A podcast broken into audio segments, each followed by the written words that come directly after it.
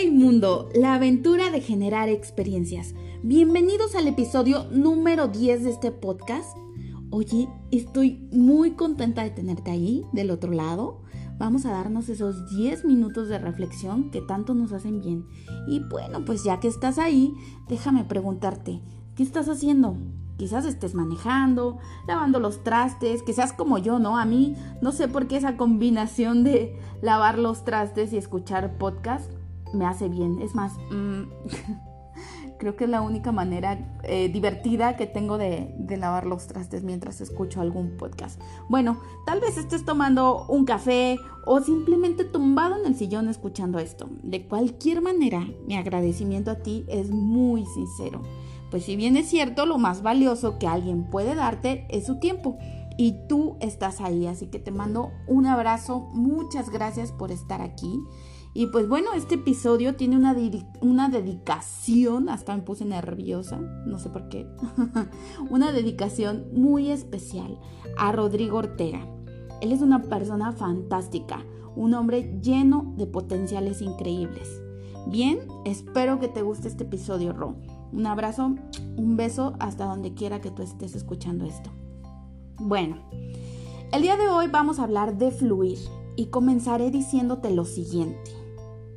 Ojalá, ojalá que hoy te des cuenta que no todo ha sido malo, que cada cosa que has vivido te ha enseñado algo, que los errores te han hecho más fuerte, que las personas que se han ido te han, enseñado, enseñado a valorar más a quienes se quedan, que no eres culpable de las decisiones de otros y que tú tienes el control de tu vida, que a partir de hoy puedes decidir acercarte cada vez más a esa vida que tanto anhelas.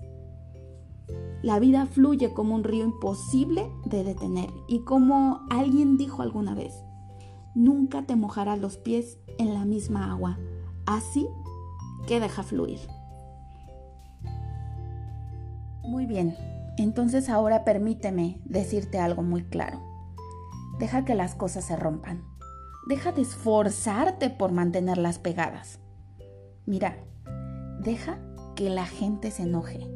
Deja que te critiquen. Su reacción no es tu problema. Deja que, que todo se derrumbe y ni siquiera te preocupes por el después. ¿A dónde iré? ¿Qué voy a hacer? La, la, verdad es que nadie se ha perdido nunca por el camino. Nadie se quedó sin refugio nunca. Lo que está destinado a irse se irá de todos modos y lo que tenga que quedarse seguirá siendo. Mira, demasiado esfuerzo nunca, pero nunca es una buena señal. Demasiado esfuerzo es un signo de conflicto con el universo.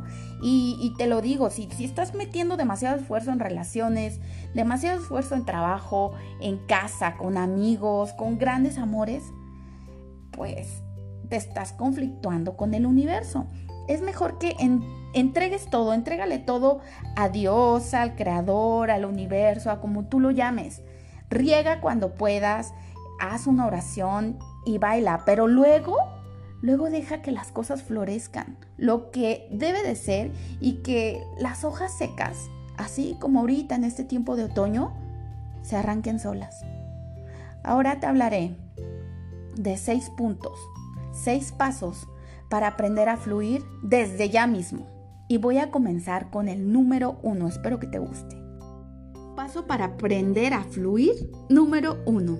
Fijar la intención en aquello que quieres. Mira, determina lo que quieres, lo que buscas, cuál es tu intención, cuál es tu meta. Cuando te centras en algo, el universo te facilita la información y el camino. Lo que quieres actúa de modo, ¿cómo podré decirte? De modo como un imán y hace que las cosas se posicionen ante ello, te confirmen o te desmientan. Las redes que tejen la existencia se confabulan para hablarte, pero tienes que tener los ojos bien abiertos. Así que fija la intención en aquello que quieres y no desistas. Mente clara. Número 2 aprender a ver, no solo a mirar.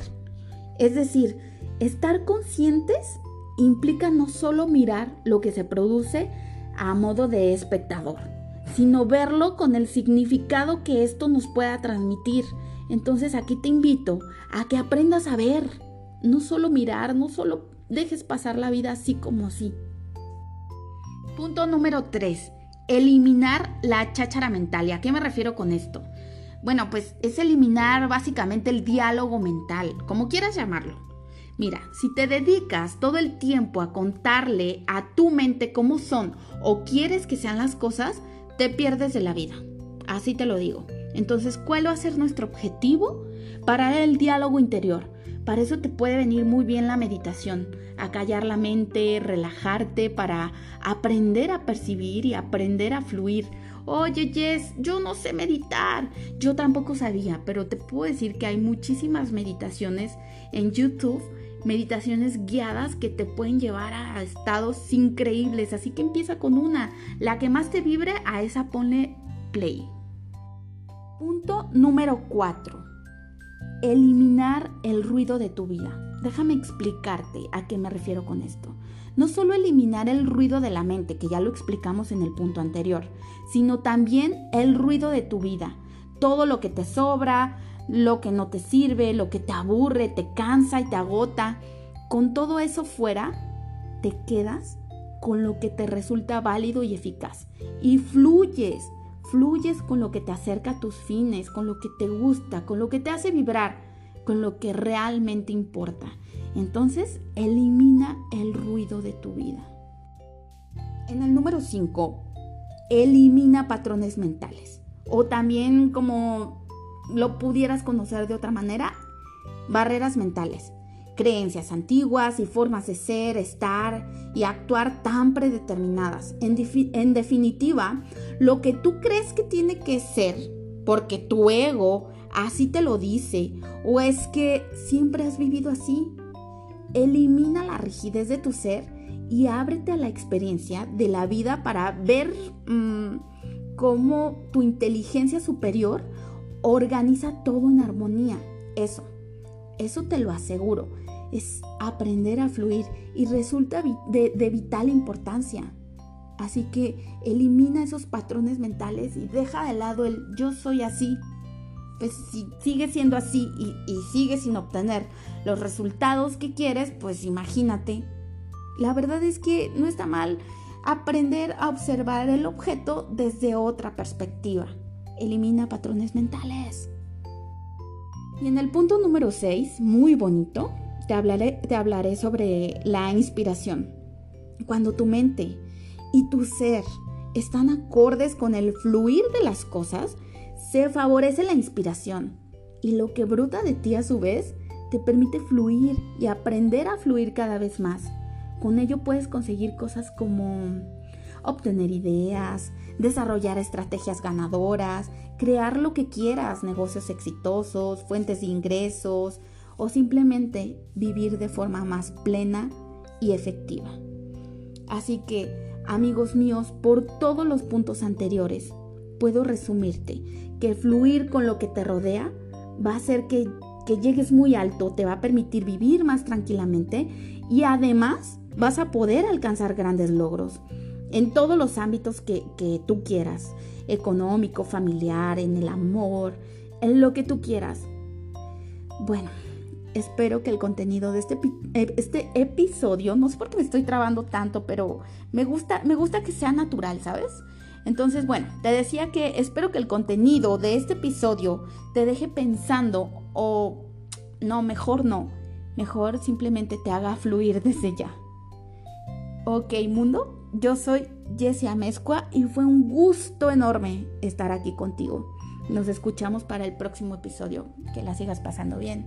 Un beso.